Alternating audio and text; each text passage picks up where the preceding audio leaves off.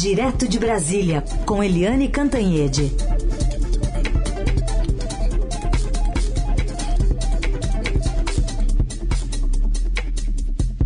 Oi, Eliane, bom dia.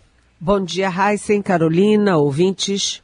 Ouvinte, bom dia, Eliane. Quer dizer, né, tá frio aí em Brasília ou não? Tá gelado. Ah, Aqui também tá. Tá gelado. Você sabe que eu li uh, que o, ontem morreram 152 canadenses de calor, uhum. porque o calor lá no Canadá tá, tá 49,5. Imagina, uhum. 49 graus, quase 50 graus, cozinha, as pessoas, ninguém pode sair de casa. E aqui no Brasil você está tendo recordes, né? Menos 7,5. Imagina, abaixo de zero no sul, nevando, São Paulo gelado. Aqui em Brasília está muito frio. Muito frio. É, eu não me lembro assim de, sabe, quer dizer, pode ser distração minha, mas eu não me lembro de tanto frio. E amanhã vai estar tá mais gelado ainda, segundo a previsão. Como é que está em São Paulo, gente? Não, tá muito frio também aqui. A gente teve a temperatura mais baixa nos últimos cinco anos. E, e você estava falando do, do, aquecimento, né, do Canadá, dos Estados Unidos. Ontem o presidente Joe Biden é, falou que, olha, mas não tem aquecimento global, não tem mudanças climáticas acontecendo, né? Com a hashtag ironia, claro, né? Porque no final das contas é. a gente está tá vendo uma mudança, uma, né, tá, tá tudo descalibrado, né?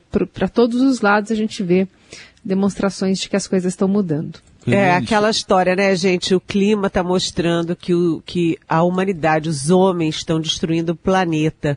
Mas tem os negacionistas. Bem, eles acham que a Terra é plana, né? Se a Terra é plana, é, enfim, a Amazônia também, né? Tem que usar, né? O, as reservas indígenas, usar aquela floresta toda lá dando sopa para mineração, para escavar tudo, para turismo.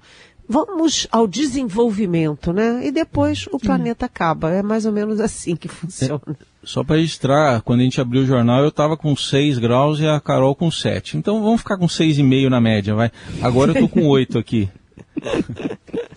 E eu sigo com o meu cobertor.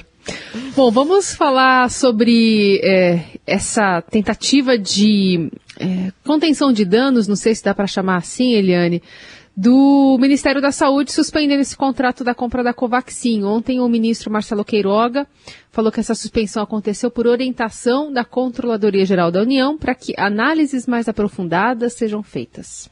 Em relação ao contrato da vacina Covaxin, que tem sido motivo de discussões, é, eu tenho trabalhado aqui em parceria com o ministro Wagner Rosário, da Controladoria Geral da União, e esse assunto foi discutido e, por orientação da Controladoria Geral da União, é, por uma questão de conveniência e oportunidade, é, decidimos suspender o contrato para que análises mais aprofundadas sejam feitas. Por outro lado, é, o Ministério da Saúde vai fazer uma apuração administrativa para verificar todos os aspectos é, da temática que foi suscitada a partir da, do final da semana passada. Eu adorei a expressão, a temática que foi suscitada. É muito interessante. Né? a temática que foi suscitada é, é, vamos dizer assim, é um português bem tortuoso, né?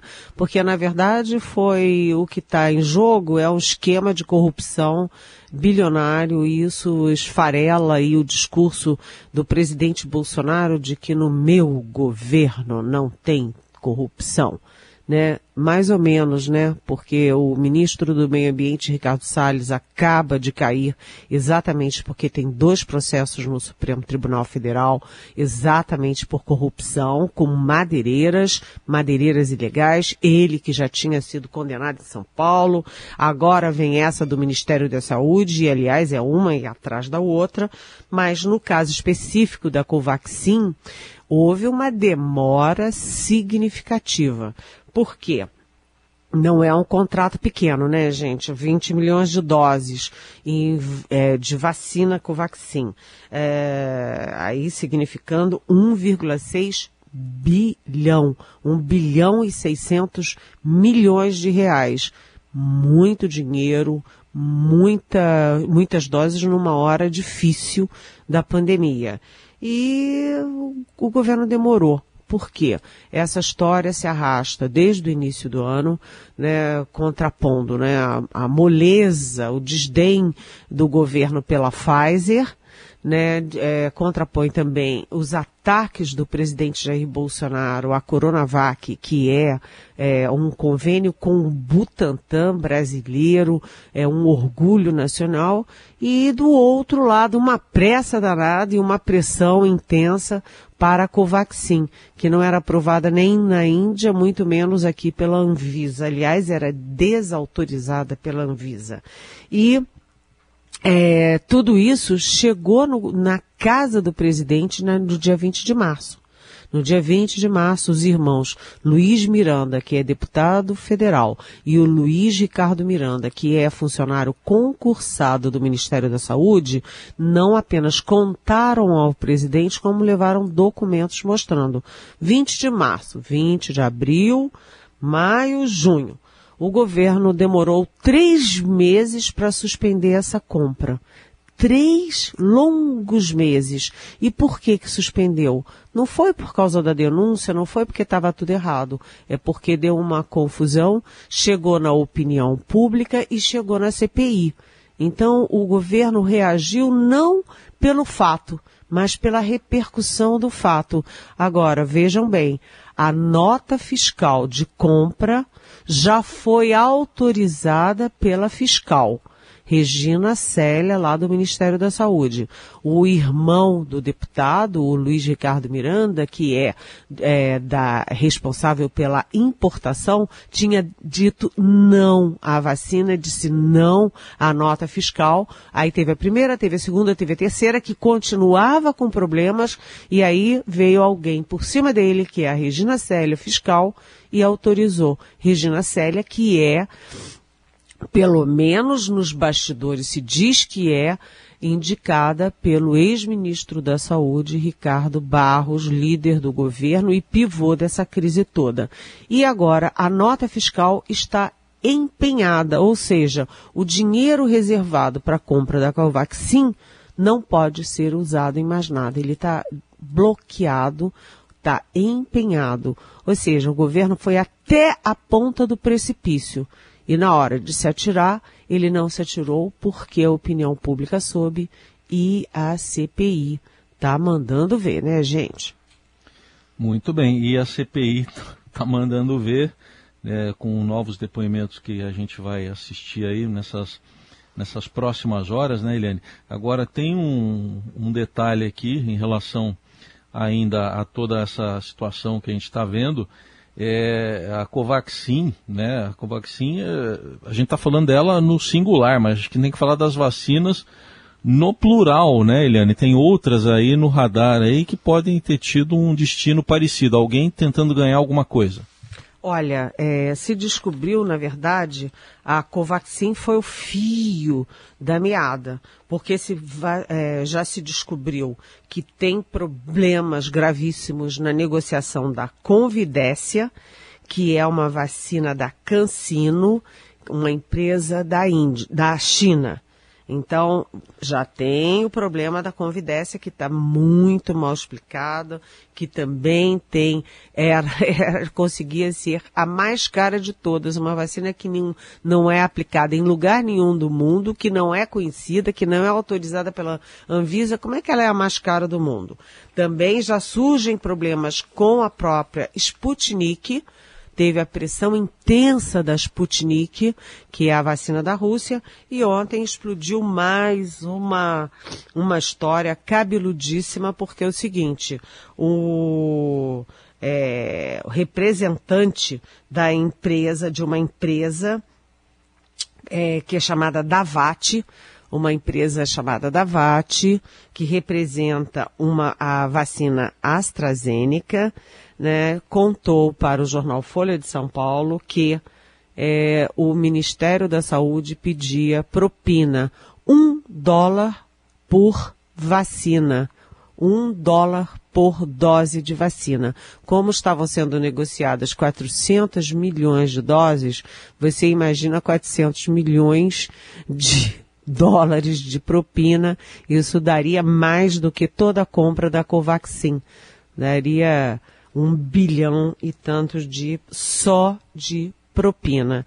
E esse cidadão que é acusado de ter pedido propina, que teve um almoço num restaurante em Brasília e é, formalizou o pedido de propina, é o senhor Roberto Dias, que vem a ser o diretor de logística do Ministério da Saúde e, portanto, chefe do Luiz Miranda, que detonou a Covaxin e falava das pressões que vinham de cima para ele aprovar rápido e de qualquer jeito a Covaxin.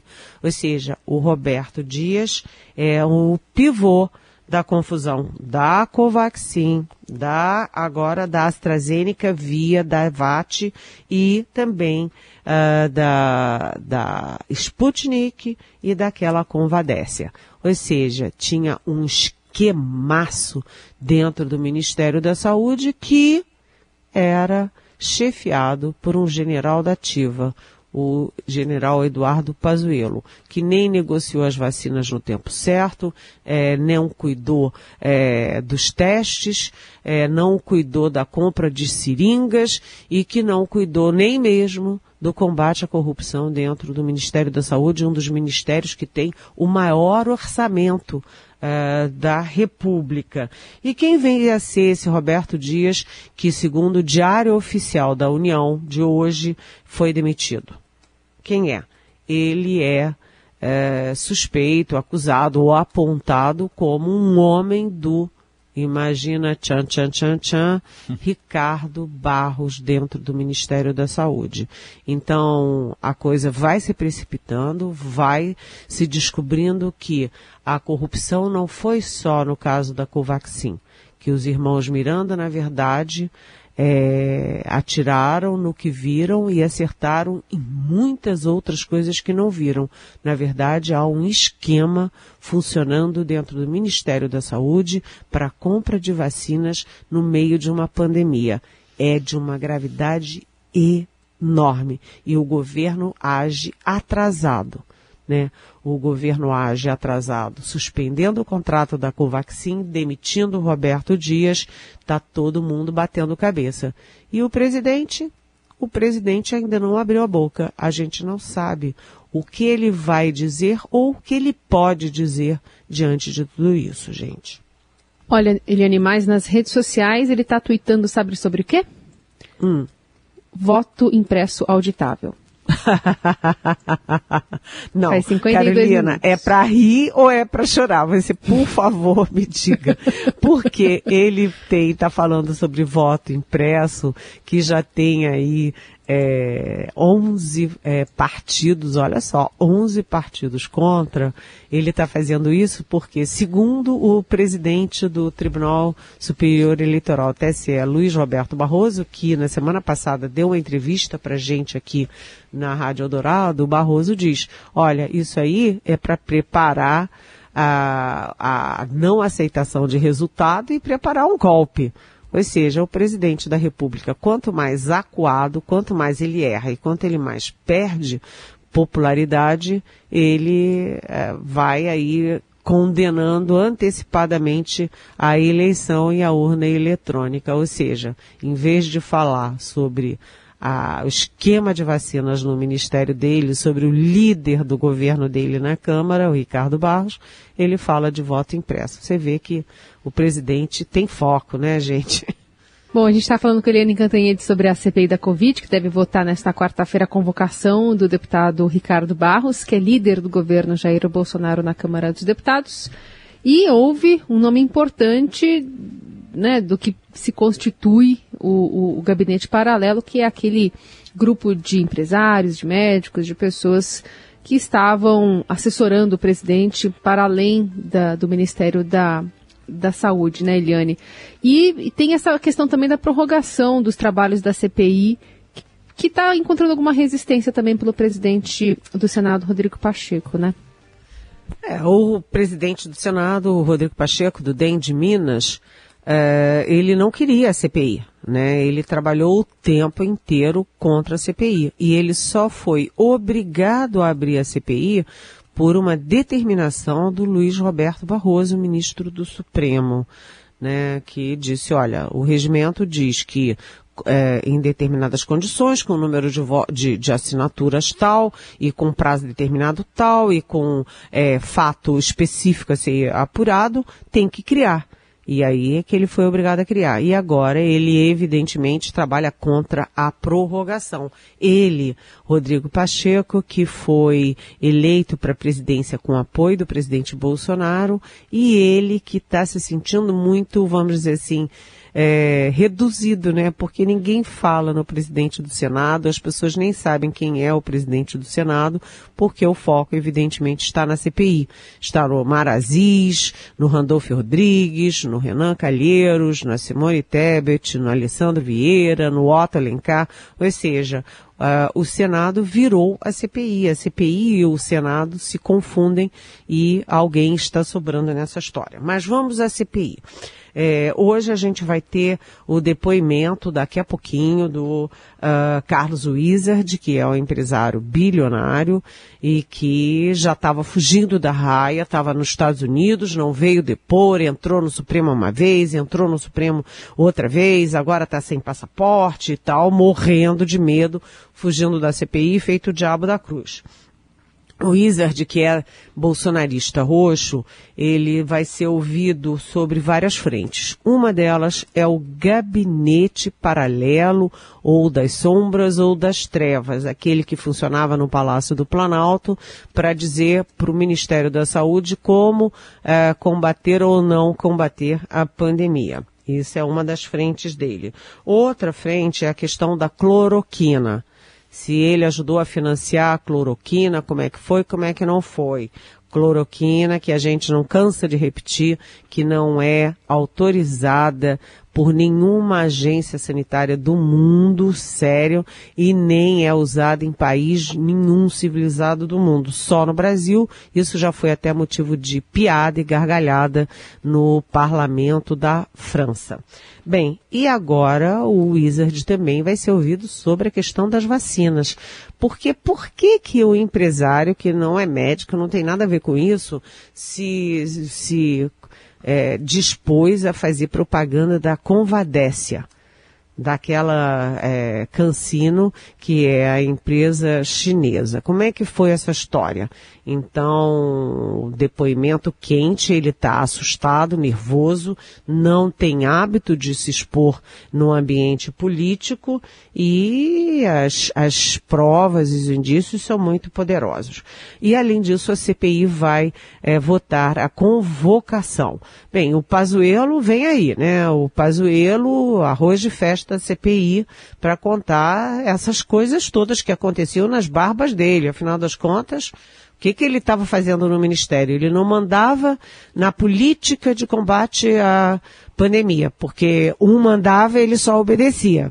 É, tinha um esquema de corrupção desse tamanho para vacina, ele também não via. Quando ele foi comprar a Coronavac, foi desautorizado pelo presidente. Então, Pazuelo vem aí. É possível também a convocação do Elcio Franco, que é um coronel da reserva, que era o braço direito do Pazuelo. É, e uh, agora tem três personagens chaves na lista de convocação como Heisen já disse, o Ricardo Barros, que é o pivô do esquema de corrupção no Ministério da Saúde, ele se defende, ele tem, ele é muito experiente, né? Ele já, já, enfim, já foi muita coisa, deputado há muitos anos, secretário no estado dele, Paraná, é ministro da Saúde, é, vai ser um depoimento bastante bastante quente. E também o agora vai entrar na lista o Roberto Dias, esse que está sendo demitido hoje, que era o diretor de logística, que está por trás das pressões para a compra de vacinas não autorizadas, e a Regina Célia, que é a fiscal do Ministério da Saúde, que botou lá o garrancho para aprovar rapidinho a, a nota fiscal da Covaxin. Ou seja, a, a gente vê claramente que houve uma mudança da CPI, né? A, a CPI deslizou de isolamento social, de Manaus, de oxigênio, é, de, de, de todos esses erros que a gente já sabe e está focando muito diretamente na questão da corrupção no caso das vacinas. Bom, Helene, outro assunto, aumento aí de 52% na taxa extra, né, cobrada lá da bandeira vermelha da energia elétrica. Pouco a gente conversou aqui até com o Davi Zilberstein, né, fazendo uma avaliação do, do problema. Ele diz que o risco de apagão existe sim né, na avaliação dele. E tem até ouvinte perguntando aqui, aproveitar que você vai entrar no assunto, o Marco Antônio diz que o aumento aí de mais de 50% vai resgatar o, os, os, jantares à luz de vela, é o que faltava para caracterizar o governo, caracterizar o governo Bolsonaro como governo das trevas. E o Adriana Agapito quer saber se além do Vale Gás vai ter um Vale Energia Elétrica do estado de São Paulo. É, é, é gente, o negócio é feio, viu? É, Marco Antônio, é, o governo continua insistindo, né? Os, é, o ministro de Minas e Energia, que é um almirante, o Bento Albuquerque, diz que não vai ter apagão, que não tem risco de desabastecimento. Ué, se não tem, por que, que você está aumentando a conta de luz? Né? Essa taxa foi aumentada em mais de 52%, é, passa de 6,29 para 9,49 nesta bandeira vermelha nível 2 né? Isso vai sim ter um impacto na conta de luz das famílias. Lembrando que o Brasil tem 15 milhões de desempregados, são 15 milhões de famílias, portanto, é, muita gente que não tem como pagar aluguel, não tem como pagar luz, não tem como pagar comida e que vai parar na rua. É, isso é de uma gravidade enorme. É, e aí, é, Marco Antônio, além de comer à luz de velas, a gente vai ter que também, olha, tomar banho frio, né? Tem muita gente que vai ter que tomar banho frio com a temperatura lá embaixo. E quem tem um aquecedorzinho em casa, pode ir desligando. Agora, é, Adriana, o negócio é o seguinte o negócio seguinte, a coisa está feia, porque isso tem também um efeito enorme sobre o humor da população. E tem um efeito enorme, portanto, nas pesquisas de popularidade do presidente.